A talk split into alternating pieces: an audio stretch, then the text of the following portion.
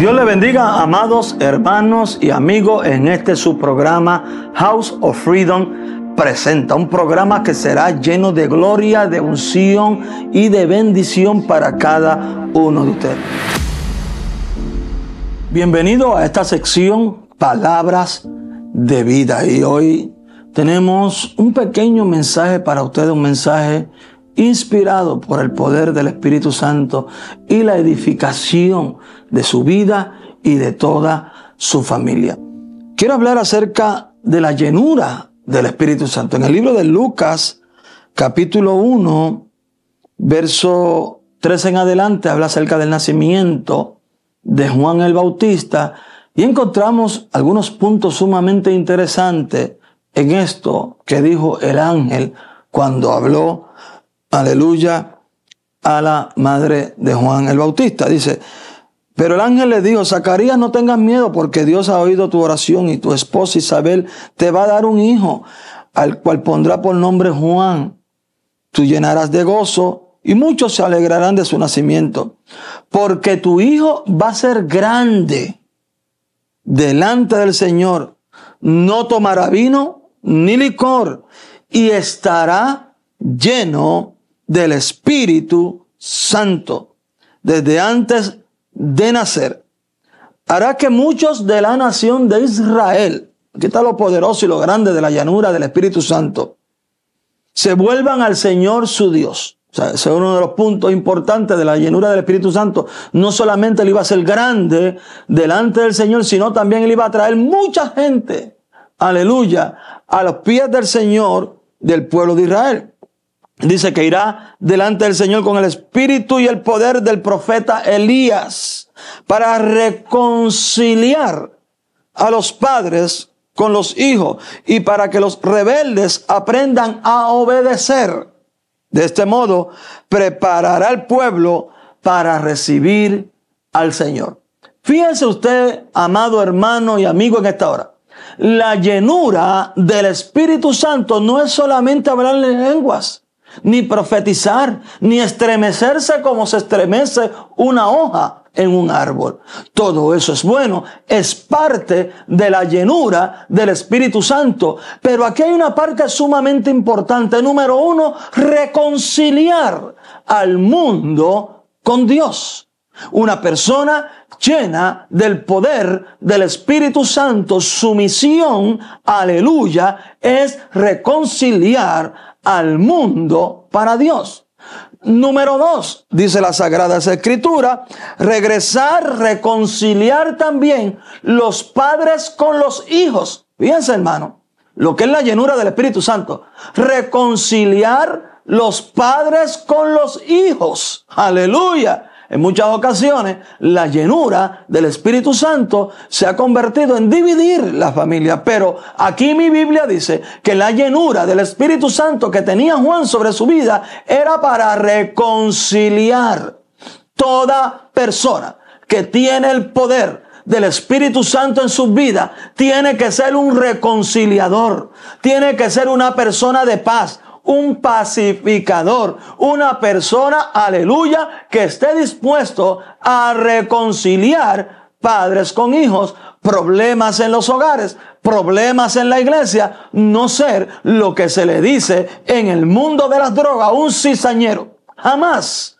una persona llena del poder del Espíritu Santo puede ser un cizañero, una persona que trae contienda, divisiones, aleluya, controversia dentro de la iglesia del Señor. No, hermano. Aleluya. El Espíritu Santo es para reconciliar, para perdonar, para ayudar, para levantar, aleluya, a la gente dentro de la iglesia.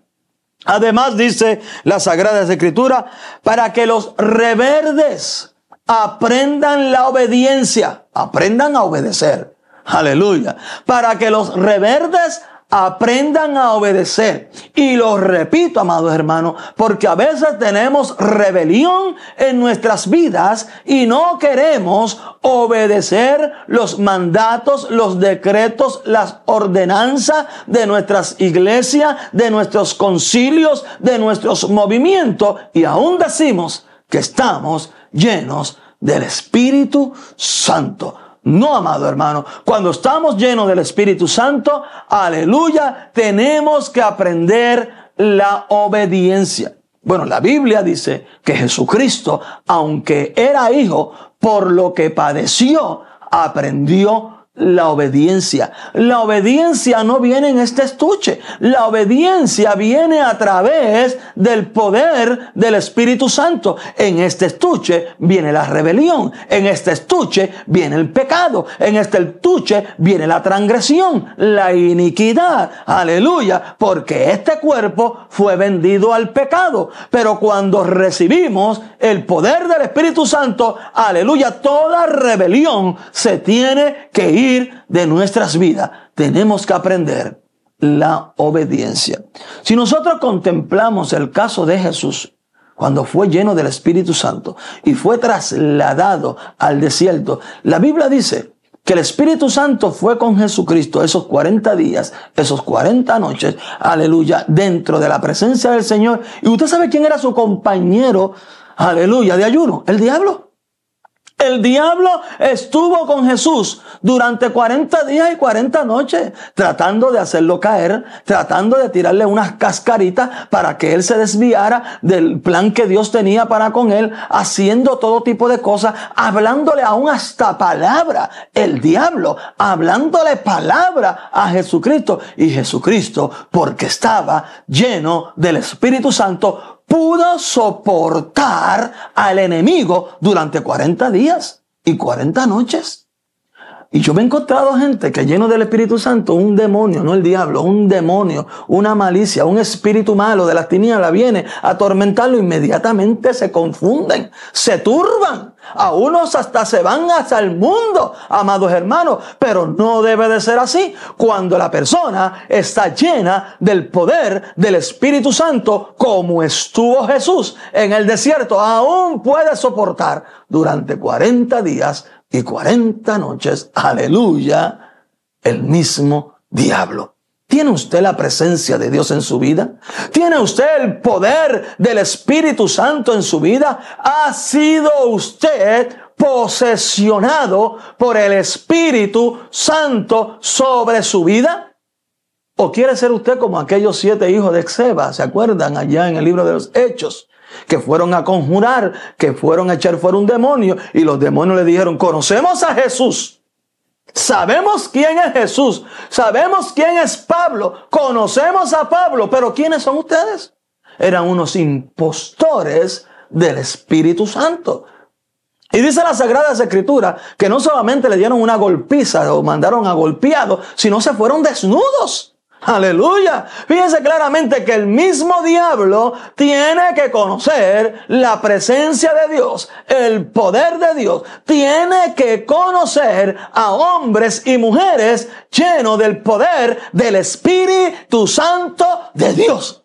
El diablo te conoce, el diablo nos conoce, el diablo sabe, quiénes somos nosotros, el diablo sabe si estamos bajo la presencia de Dios o no lo estamos, no, no, no lo estamos. No podemos ser impostores de la presencia de Dios. ¿Sabe usted quién es único debe conocer si usted y yo estamos llenos del Espíritu Santo, es el enemigo. Cuando las obras de nuestro enemigo y nuestro adversario se echan a un lado, eso como único se puede echar fuera, es con la presencia y el poder del Espíritu Santo de Dios. ¿Eres conocido por el infierno? Aleluya, sí. ¿Eres conocido por el mismo diablo? El mismo diablo sabe que no te puede tocar porque tiene, aleluya, una influencia tan grande del Espíritu Santo que Él nunca va a meter sus manos, aleluya, en lo que tú estás haciendo ni en tu familia, porque tu familia está cubierta, aleluya, con el poder del Espíritu Santo. O solamente conoce que tú hablas lengua o profetiza algunos hermanos de la iglesia o que te estremeces con un poder y cuando el diablo te ataca embalas a correr.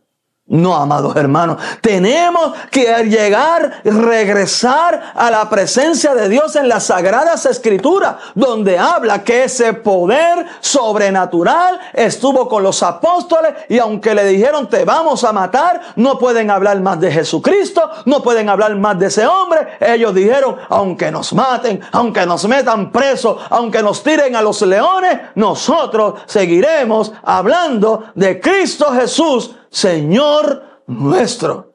Esa es la presencia de Dios. No te dejes intimidar por espíritu. Padre, en el nombre de Jesús, reprendo todo poder infernal, todo espíritu contrario a tu Espíritu Santo. Y ahora envía fuego del cielo sobre las vidas que nos están viendo en esta hora. Envía, Dios mío, poder de lo alto. Envía, Dios mío, la llamarada de ese Espíritu Santo que nunca, nunca se apaga. Padre, te lo pedimos en el nombre de Cristo Jesús. Amén.